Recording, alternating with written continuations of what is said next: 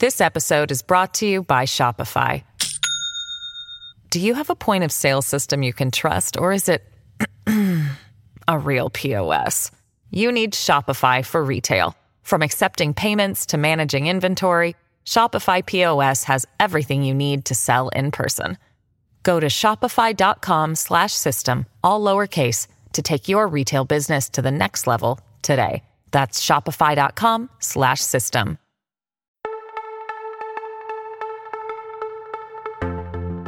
El conflicto árabe-israelí o entre Palestina e Israel es de los más antiguos que todavía existen. Los repuntes de violencia o los bombardeos israelíes son hechos recurrentes y todo con una tendencia evidente, que Israel está poco a poco haciéndose con Palestina. Pero lo que ha ocurrido estos días es muy probable que sea otro de esos momentos clave para entender un conflicto que ya dura décadas. Hoy, en No es el fin del mundo, vamos a entender por qué jamás atacado a Israel y qué puede ocurrir a partir de ahora. No es el fin del mundo Express. Hoy volvemos con una versión express de No es el fin del mundo, dedicada a entender esas razones, esas causas del ataque de Hamas en Israel y sobre todo las posibles consecuencias que puede tener tanto para Israel y Palestina como para la región de Oriente Próximo en general. Y para contárnoslo se han venido hoy David Gómez. ¿Qué tal, David? Hola, Fer, ¿qué tal? Fin intenso. Bastante intenso, de hecho. Al menos ganó el Atleti, por lo menos. Eso es verdad. y luego también está con nosotros Blas Moreno. ¿Qué tal, Blas? Hola, chicos, ¿qué tal? Que te estrenas en este podcast para entender estas clave.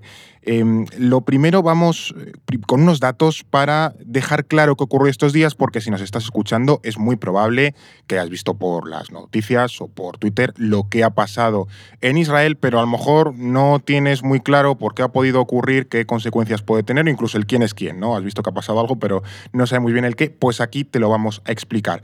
Eh, David, ¿podemos hacer una pequeña cronología y dar unos datos para que quien esté un poco perdido se empiece a situar?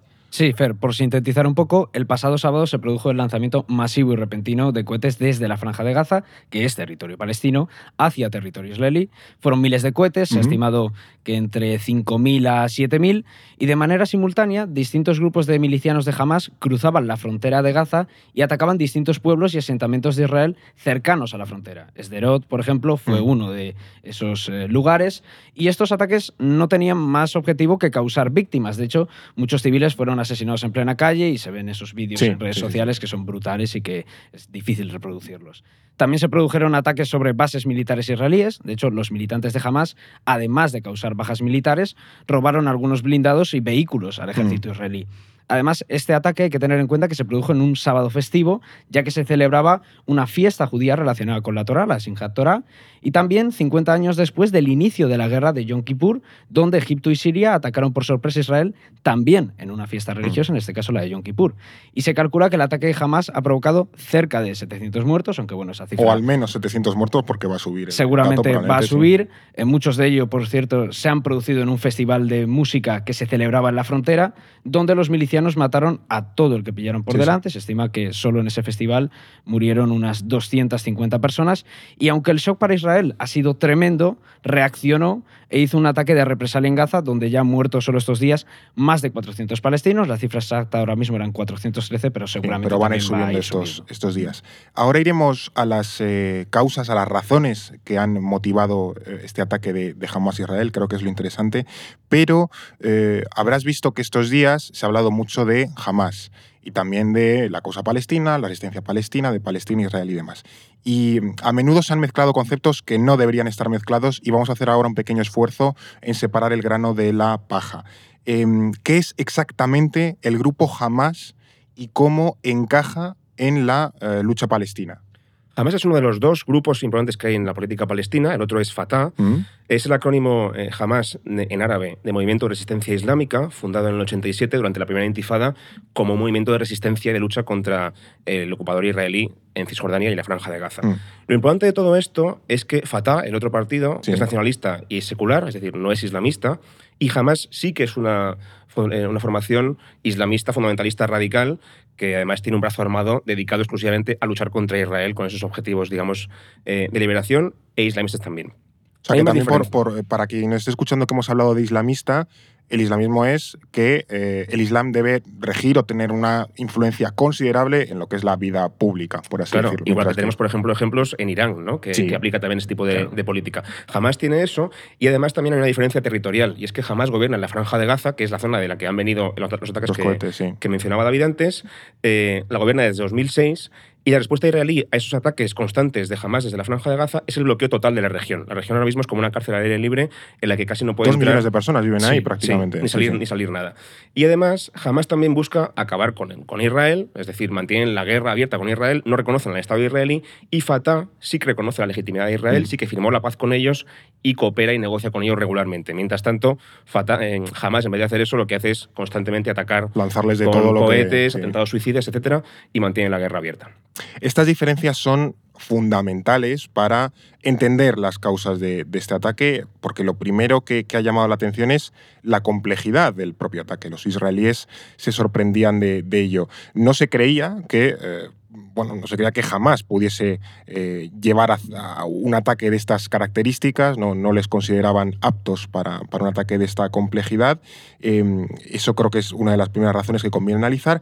Y la segunda es ¿Qué está buscando jamás exactamente con este ataque? Además, tan complejo eh, en medio de una fiesta religiosa con un número tan alto de muertes. Es decir, el simbolismo del ataque es muy potente. Sí, a ver, ha habido una crítica evidente al ejército israelí y a los servicios secretos, al Mossad, por no prever no ya un ataque, sino la complejidad y la mm. magnitud de esta ofensiva de Hamas, que como bien dices es tremenda. Es que ha pillado a Israel totalmente desprevenido y les ha dejado completamente en shock. De hecho, te voy a dar un dato para entender mejor la magnitud y el impacto que ha tenido este golpe. Entre 2008 y 2020, es decir, en 12 años, mm. murieron 250 israelíes en ataques contra su país. Eh, es decir, que en un solo día jamás ha triplicado las muertes de Israel en 12 años. Es una barbaridad. Además, Israel es un país muy poco poblado. Creo que ayer eh, lo leía por, por Twitter, Ian Bremer, bueno, un analista, eh, decía que en términos relativos a la población era como si en Estados Unidos hubiesen muerto 20.000 personas, que para ellos sería como un 11S. Como un 11S, exactamente. De todas formas, también es justo decir, por cierto, que en ese periodo Israel mató a casi 5.600 mm. palestinos, que es una cifra de muertos casi 23 veces mayor. Pensemos también que Israel es muy sensible a sentirse vulnerable y por eso la respuesta que se, espera que vaya a ser eh, brutal. Es bastante probable que Netanyahu, el primer ministro israelí, se haya sentido humillado por Hamas y el gobierno actual del país hay que recordar que es el más nacionalista y extremista que jamás haya tenido Israel. Por tanto, creo que la respuesta va a ser muy contundente. De hecho, ayer el, diario Haaretz, uno de los más influyentes de, de Israel, sacaba una editorial criticando muy duramente a Netanyahu con el mensaje de te has erigido como el gran defensor y el de la seguridad de Israel y nos hacen esto. O sea, no, a lo mejor mm, meter en el gobierno tantos radicales y demás que no están preparados para defender Israel no ha sido el, mayor acierto del, mundo. Pero eh, esta complejidad del ataque y este eh, simbolismo, esta búsqueda de la humillación de Netanyahu, ya nos da unas pistas de qué estaba buscando jamás en esto. Sin ninguna duda, y antes de nada hay que decir que es evidente que esto no se prepara en dos días. Esto llevan preparándolo por lo menos varios meses y de hecho jamás también ha mencionado, como un poco lo que decías tú, Fer, que esas protestas que, han, que se han visto en Israel en contra del gobierno también les han estimulado a ellos a mm. atacar viendo que Israel es vulnerable. Pero bueno, en cuanto a los motivos, yo creo que destacaría sobre todo tres más principales. Primero, crear una cierta crisis o incomodidad en el mundo árabe y hacer descarrilar el acuerdo que se estaba negociando entre Israel y Arabia Saudí para normalizar relaciones, porque ahora mismo todavía esos países no, están, no están, digamos, reconocidos entre sí.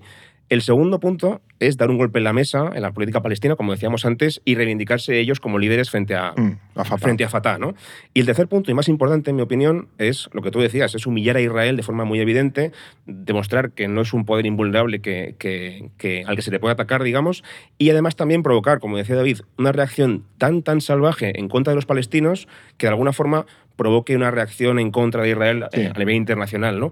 Hay un bonus track que yo aquí añadiría, que hemos conocido estas últimas horas, que es que quizá también forme parte todo esto de un plan más amplio coordinado también por Irán con Hezbollah y con otros actores en contra de Israel y en contra de Occidente, pero eso todavía está por demostrar. Sí, luego, luego lo comentaremos, que el, Wall Street Journal sacaba en exclusiva, ¿no? Que, que, Irán había dado luz verde, la Guardia Revolucionaria de Irán había dado luz verde a este ataque de Hamas, también en connivencia con Hezbollah, o sea que es, ahora explicaremos un poco este andamiaje que es bastante más, más complejo. Eh, pero como estas tres ideas que has apuntado son bastante interesantes, creo que es vamos, relevante que desgranemos una a una. Em, te tomo la primera idea, que es... Mm, hacer descarrilar el acuerdo entre Israel y Arabia Saudí. ¿Cómo, cómo podemos entender esto?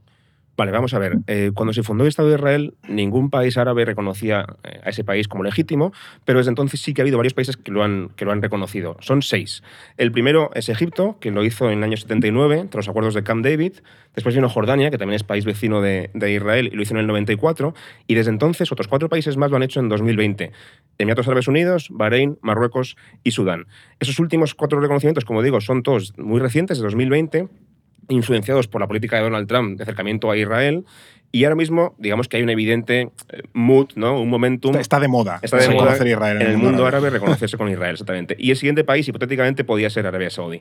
¿Qué razones hay en este acercamiento reciente y de tantos países? Fundamentalmente tres. Primero, la influencia de Estados Unidos, que presiona mucho a favor de que los países árabes reconozcan a su principal aliado en la región.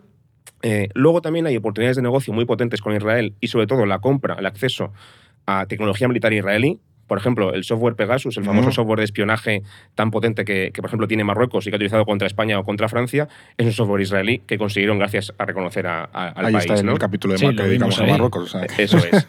Y el tercer punto también es la sensación generalizada en todo el mundo y también en el mundo árabe de que la cosa palestina ya es, digamos, poco importante y que en cualquier caso está perdida a favor de. Ya. Eh, está perdida para los Un poco hechos consumados, ¿no? Es decir, bueno, esto ya está vendido. Entonces, además de esos seis países que mencionaba antes, también otros como Arabia Saudí, Qatar u Oman se han pensado seriamente reconocer al Estado de Israel. Ya incluso tienen relaciones extraoficiales a nivel comercial, por ejemplo, es muy habitual.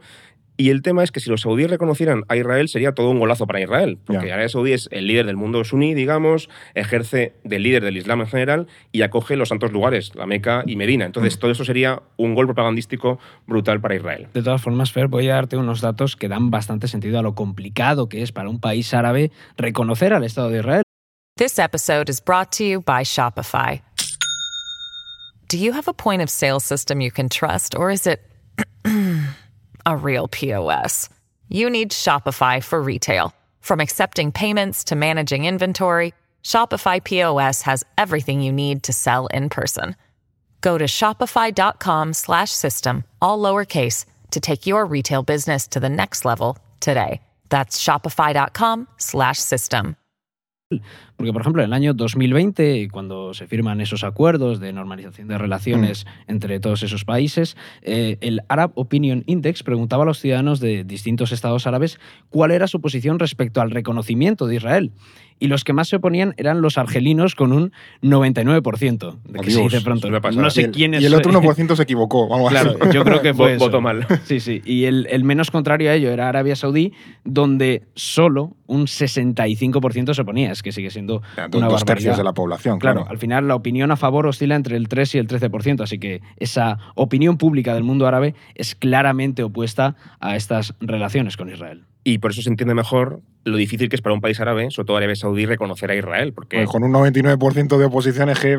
A nivel de opinión pública es muy complicado, ¿no? Claro. un, sapo, un, sapo, importantísimo que tragar para los saudíes. Y el ataque de Hamas precisamente busca eso, evidenciar o poner de manifiesto esa incomodidad que tienen los países árabes con las relaciones con Israel, que estos días van probablemente a atacar Gaza y arrasarla, y eso en el mundo árabe es muy, es muy delicado. Claro, es como alinear un poco la opinión pública de los países árabes con la propia política claro. de decir, mira, no, no puedes reconocer esto ahora y porque... Y evitar que el acuerdo se produzca, o al menos que claro. se produzca pronto, digamos, claro, claro, descarrilarlo. Voy a hacer la primera recomendación. Hoy tenemos días de, de recomendaciones porque hay muy buenas lecturas para entender este conflicto. Eh, casi puedo hacer pesas de gimnasio con el libro que he traído hoy, que es este, que es eh, Los Árabes. Esto hecho, ¿eh? Es, es, una buena almendra, son 800 páginas. Eh, el título es Los Árabes, del Imperio Otomano a la actualidad, es de Eugene Rogan. no sé siquiera si cabe en la mesa, te iba a decir que lo dejáis por ahí, pero creo que no cabe. es tan grande que no, que no cabe, pero es un libro magnífico, lo he recomendado en, en, en Twitter estos días además mucha gente como que se lo ha guardado y demás para, supongo que para verlo después en una librería y demás. Lo recomiendo mucho, es un libro absolutamente fantástico que te cuenta pues toda la historia del, mundo árabe desde, ya digo, el siglo XV hasta pues, creo que 2001 o las revueltas árabes de, de 2011. Entonces ya digo, lo, lo, recomiendo muchísimo, Los árabes de, de Eugene Rogan. Eh, vamos ahora a mirar hacia, hacia Palestina, hacia dentro de Palestina, hacia la propia política palestina, porque hay también en este ataque de Hamas un mensaje muy claro a Fatah, la otra facción, y a la propia Autoridad Nacional Palestina. Personalmente casi me atrevería a decir que es de los motivos más importantes, si no el que más. O sea, una lucha de poder interna. Por recordar, la Autoridad Nacional Palestina es el gobierno de Palestina, el Mm. gobierno del país, entre comillas, que está dominado totalmente por Fatah. Es decir, jamás está en contra de ese gobierno, son sus adversarios políticos. ¿Por qué querría jamás hacer este ataque tan elaborado? Bueno, pues como tú decías, Fer, porque le sirve para reivindicarse como líderes de resistencia palestina ante su población y ante todo el mundo, ¿no? Claro. Y según esa perspectiva, son ellos quienes mantienen la lucha y no los de Fatah, por ejemplo, que están en Cisjordania y que solamente ceden ante Israel. Que son ¿no? blandos. No hacen más que Mm, negociar y no claro. consiguen nada, ¿no? El diagnóstico de Hamas no va mal encaminado, en realidad, porque lo cierto es que la postura conciliadora de, de- de la Autoridad Nacional Palestina y de, y de Fatah no le ha hecho ganar para nada apoyo entre los palestinos, al contrario. Su estrategia no ha impedido que Israel siga colonizando territorio palestino, que siga avanzando en su colonización de Cisjordania. Es un hecho. Y ahora mismo hay encuestas recientes que apuntan a que dos tercios de los palestinos creen que la situación ahora mismo es peor que hace 30 años, cuando se firmó la paz con Israel. Entonces, la sensación es de que esta negociación no ha conseguido nada, al Claro. contrario. ¿no? Y tampoco se pueden ocultar las disfuncionalidades que existen en Palestina. El líder de la OLP, que es la coalición en la que está Fatah, es decir, el líder de Fatah, Mm. y presidente del gobierno palestino, Mahmoud Abbas, tiene 87 años, hay muchísimos rumores y acusaciones serias de corrupción contra él y de nepotismo, y además su mandato expiró en 2009. Es decir, ese señor lleva... con- Entonces, me faltan dedos para contar los años de lo que lleva expirado lleva, esto. lleva, eh, casi 15 años, 14 años sin convocar elecciones funciones. en funciones, porque es un gobierno autoritario en el que no se permite sí, la sí, disidencia. ¿no? Entonces, tampoco pensemos que la OLP y Fatah son unos santos de, de- para nada, ¿no? al contrario. Está muy deslegitimado Mahmoud Abbas y, de hecho, las encuestas dan 20 puntos de ventaja al líder de Hamas frente a Mahmoud Abbas, al líder de Fatah, en unas hipotéticas elecciones que por ahora tampoco tienen fecha para celebrarse. Sí, además hay que tener en cuenta que este ataque de Hamas liga bien con el sentir general de los palestinos. De hecho, el 53% de los palestinos cree que la lucha armada ahora mismo es la mejor manera de acabar con la ocupación israelí, porque estamos viendo que esa estrategia de negociación con los acuerdos de Oslo del 93 y todo lo que ha venido después de Fatah, pues no ha surtido efecto. Y solo hay un 20% ahora mismo que prefiere esas negociaciones en Palestina. Claro, es aquí una de las ironías que si tú ves las encuestas, tanto en la sociedad palestina como, como en la israelí, hay una evidente eh, mayoría que ve favorable continuar con una política de apretarle las tuercas al otro, Mm. tanto los palestinos para con Israel como los israelíes para con Palestina. Al final esa eh, política de, de asentamientos, que ya digo, está condenada Israel el por ello y en muchos casos son, son crímenes de lesa humanidad, pero la sociedad israelí eh, lo apoya. Vamos a ir ahora a comentar la, tercera razón, que creo que es la más controvertida y es la de que este ataque ha sido un poco, no sé si una provocación, ahora veremos si es un término adecuado, pero antes eh, toca momento mercadillo porque eh, aquí estamos, tenemos la maravillosa libreta de El Orden Mundial que ahora puedes conseguir con tu suscripción anual si te suscribes a El Orden Mundial en la URL enlace elordenmundial.com barra suscríbete y si metes el código podcast, además de llevarte la libreta, te damos un 10% de descuento. O sea que si te gustan estos análisis express, si te ayudamos a entender mejor lo que ocurre en el mundo, pues jolín, eh, te pedimos que te suscribas porque tú, al final, como suscriptor o suscriptora, eres quien lo hace posible. Esto es No es el fin del mundo express. Y como veníamos diciendo, esta eh, tercera razón que apuntaba Blas hace un ratillo, eh, creo que suena como la más controvertida, pero con estos datos y hechos que hemos ido enumerando, en el esquema mental que probablemente maneja jamás es algo que creo que tiene bastante sentido y es que eh, esto sería que jamás ha provocado, entre comillas, Israel para que eh, éste responda de manera totalmente desmesurada, que creo que lo va a hacer, va a ser una barbaridad lo que va a hacer Israel, y entonces eh, Israel tenga una oleada de rechazo internacional, además de en el mundo árabe, en otras zonas del mundo, y eso como que le aleje un poco de la comunidad internacional. No sé si por aquí van los, iba a decir los tiros, pero... Esto parece muy loco, es muy descabellado, pero yo creo que, que es razonable pensarlo desde el punto de vista de Hamas, no, no el nuestro. Claro, claro, ¿no? claro. Esto va a suponer miles de muertos palestinos, pero bueno, Hamas igual ha hecho este cálculo y le encaja. Si hemos visto que buena parte de los palestinos, como decía David, apoyan la lucha armada y además Hamas quiere ganar peso dentro de la política palestina, igual convertirse ellos o reivindicar ese, ese, papel como líderes de la causa y también mártires les dejaría quizá en una buena posición, o sí, al menos sí, no, sí. no, les dejaría peor, ¿no? Esta espectacular incursión que se ha producido en el sur de Israel lo que busca demostrar es que, pese a que Israel ejerce un férreo control y vigilancia sobre Gaza, que es, es difícil exagerar este control, es muy heavy, una milicia aparentemente mucho más débil que Israel es capaz de hacerle daño a la superpotencia militar de la región en su casa, Mm. entrar en su casa, infiltrarse incluso con parapentes con, con motor, que ha sido una locura, y hacer daño, matar a cientos de civiles y, y, bueno, y cometer una humillación tan grave como esa. ¿no? Mm. Y también apuntar a que no va a haber paz nunca mientras la, la- la opresión y la ocupación de Israel, de israelí siga ahí. Claro, ¿no? como que Entonces, refuerza el mensaje de Hamas de esta Sí. lucha va a continuar hasta Claro. que haga falta. No os y penséis- desmonta, desmonta ese mito de invulnerabilidad que Sí. tiene Israel, de Eso que es. siempre le Un ejército del que es copón, sí, sí. No, es que hacía décadas que no tenían muertos en su propia casa. Han tenido muertos en otras guerras fuera, pero no en su territorio, ¿no? Y esto para ellos es un shock, como decía antes el Digo, David, a lo mejor un- algún cohete caía y mataba a dos personas, pero. pero no una invasión de, de tropas Claro, en su territorio. claro, claro, eso, claro. eso es muy heavy. Y además también hay detalles muy simbólicos, poderosísimos, como por ejemplo eh, el tema del secuestro de los israelíes. Se han secuestrado, se calcula que al menos 100, puede que sean más, eh, civiles y militares israelíes por parte de Hamas. Estos días hemos visto muchísimos vídeos de esa gente secuestrada, ¿no?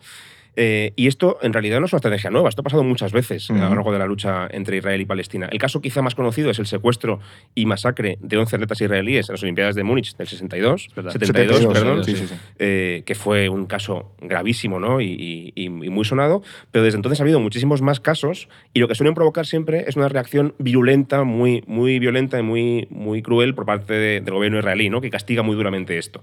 Por ejemplo, una incursión de Hezbollah, de la milicia libanesa, eh, en el sur del Líbano, eh, entraron en, en- en territorio israelí, capturaron dos soldados israelíes y esa incursión provocó la guerra del Líbano de 2006. por dos tíos. Claro, bueno, ya, pero Israel... sí, sí, sí, claro, pero que les afecta mucho, por así Sí, decirlo. sí. Hay otro ejemplo, el secuestro y también asesinato de tres adolescentes colonos israelíes en Cisjordania en 2014 derivó en la guerra de Gaza de 2014. O sea, que Esto esto sí me acuerdo, es una cosa bastante recurrente y demuestra que si tú quieres, digamos, tocar las costillas a Israel, que Israel reaccione de forma muy, muy heavy, no hay nada mejor que secuestrar a algunos civiles y, bueno, pues amenazar con matarles o negociar con ellos para, para liberar a algún prisionero eh, Porque es- palestino. es un poco el, el cebo, por así Suelen decirlo. picar el secuestrar anzuelo, gente. sí.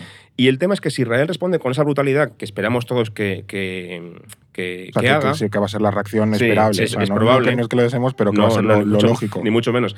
Lo que, lo que probablemente va a recibir es muchísima condena internacional por sus excesos, que veremos seguramente de cómo bombardean edificios civiles, hay Bueno, muertos. ya lo han hecho. Allí ya, Ya ya está empezamos pasando. a ver imágenes del típico edificio con una antena que lo volaban. Claro. Y aunque esto suponga un precio altísimo a nivel de muertes y destrucción para los palestinos, creo que es un precio que jamás está dispuesto a pagar y hacer pagar a los palestinos de Gaza. Todo esto es por el lado de, de Hamas, lo que hemos venido contando ahora, un poco cómo, cómo encaja Hamas en el, ataque y en la lucha palestina, pero eh, es interesante que le dediquemos unos minutos a comentar cómo puede reaccionar Israel, además de apuntar esa reacción de, de invasión en, en Gaza y de bombardeos y demás, también va a tener un hondo impacto en su política interna, porque como decíamos, este ataque le ha afectado profundamente y la deriva que llevaba el país que estaba de manera clara y evidente en una espiral autoritaria y nacionalista, no augura nada nuevo, porque ahora eh, este ataque justifica para el gobierno medidas mucho más duras. Sí, desde luego que no, no augura nada bueno. De hecho, Israel ya ha anunciado que va a llevar a cabo una operación terrestre en Gaza. Es más, el portavoz de las Fuerzas de Defensa israelíes, la FDI, comunicó hace unas horas la movilización de 100.000 personas para la ofensiva Jolín. y el objetivo es destruir el poder militar de Hamas y acabar con su capacidad para gobernar la franja. Mm. O sea, poca broma con eso. Erradicarlo prácticamente Sí, de, la, de la franja. Pero esto tiene dos problemas principales. El primero es que la franja de Gaza tiene una de las densidades de población más altas del mundo. Estamos hablando de 5.000 habitantes por kilómetro cuadrado y por poner ejemplos, hacer paralelismos, está cerca de ciudades como Hong Kong o Singapur. que Es una ratonera, básicamente. Exactamente, a la hora de invadir eso va a ser un infierno urbano, una ratonera, como bien dices. Así que para Hamas es más fácil esconderse y para Israel es muy difícil no matar civiles en cualquier ataque que hagan, va a ser una auténtica carnicería. No sé si van a conseguir sus objetivos, Israel ahora mismo necesita una victoria, primero para resarcirse, Sí. pero también para mandar un mensaje de disuasión a sus adversarios. Ya hemos dicho que el ejército israelí necesita responder de forma desproporcionada a los ataques que recibe Mm. para asegurar su seguridad frente a posibles amenazas externas.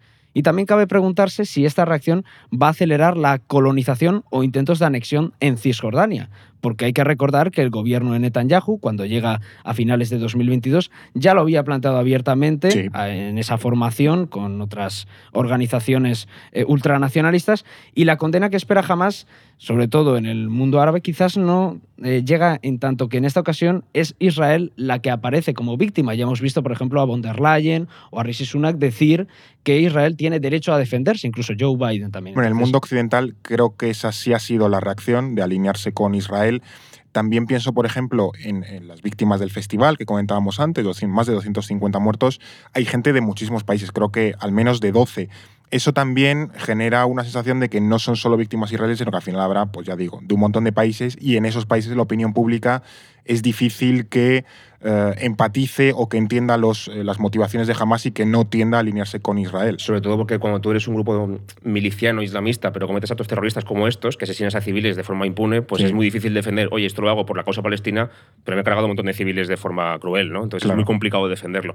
También hay otra parte que hemos también mencionado antes de pasada, que es la dimensión regional de todo esto, mm. porque Hamas no está solo en esto, ni mucho menos. Hay otra facción, otra, otra milicia que antes también hemos mencionado, Hezbollah, que es un grupo parecido a Hamas en el sentido de que es un grupo armado también islamista, sí, milicia, aunque es, es, de Líbano. Y también ha lanzado cohetes desde, desde Líbano a Israel y ha amenazado con entrar en guerra total con Israel si Israel entra en Gaza con fuerzas terrestres, digamos. ¿no? El problema para, para Israel más allá de abrir dos frentes al mismo tiempo, Gaza y Líbano, es que Hezbollah es mucho más preocupante y mucho más fuerte que Hamas. Es una milicia mucho más potente, con mejores armas, con más, eh, más efectivos. Hamas son unos aficionados comparados con Hezbollah. Se, inspiran en el mano mayor que es Hezbollah. ¿no? De hecho, habría que hacer algún podcast de Hezbollah porque es un, es un temón. Eh, está calificado como la mejor guerrilla del mundo en el sentido de efectividad y potencia. ¿no? Y también, además, sobrevuela la idea que también hemos mencionado antes de que detrás de todo esto está Irán en realidad. Irán es el gran patrocinador, el, el padrino tanto de Hamas como de Hezbollah el otro día publicaba el Wall Street Journal una exclusiva apuntando a que, a que Irán ha dado luz verde a esta operación, mm. que evidentemente tú no puedes hacer por tu cuenta, incluso podrían haber apoyado con, con, asesoramiento militar o incluso con armas a Hamas. Y de nuevo ya vemos cómo las piezas regionales se entrelazan, ¿no? porque Irán también teme, también está muy en contra de que Israel y Arabia Saudí normalicen relaciones y eso también explicaría un poco esta operación. Bueno, de hecho, Irán públicamente respaldó el ataque de Hamas, entonces es un indicativo. de que lo, lo, han celebrado, vamos. Y, y, con la posibilidad de que Hezbollah entre, te da una buena idea de que seguramente Teherán tenga algo que decir entre bambalinas.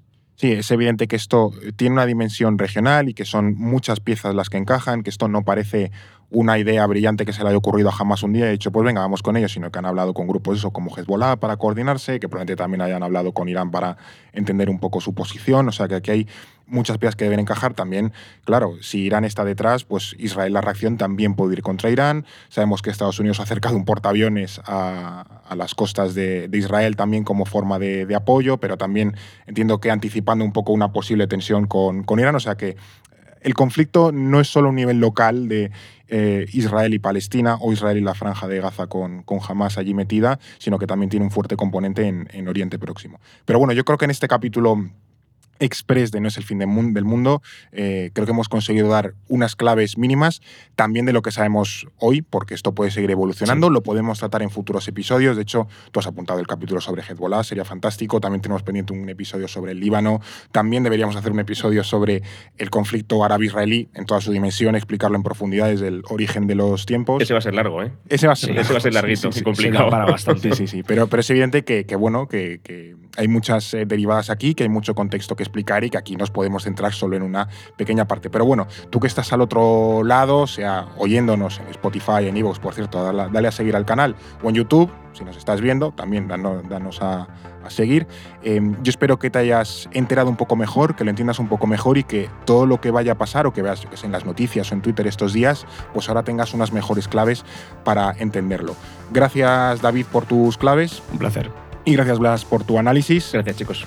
Y a ti, eh, que nos tienes al otro lado, pues te esperaremos esta semana y en las próximas, aquí en este podcast, en No es el fin del mundo. No es el fin del mundo, el podcast semanal del orden mundial. Producido por The Voice Village. Dirección Eduardo Saldaña. Conducido por Fernando Arancón y guion de David Gómez y Alba Leiva. Producción ejecutiva Ricardo Villa. Diseño de sonido y sintonía original Pablo de Diego.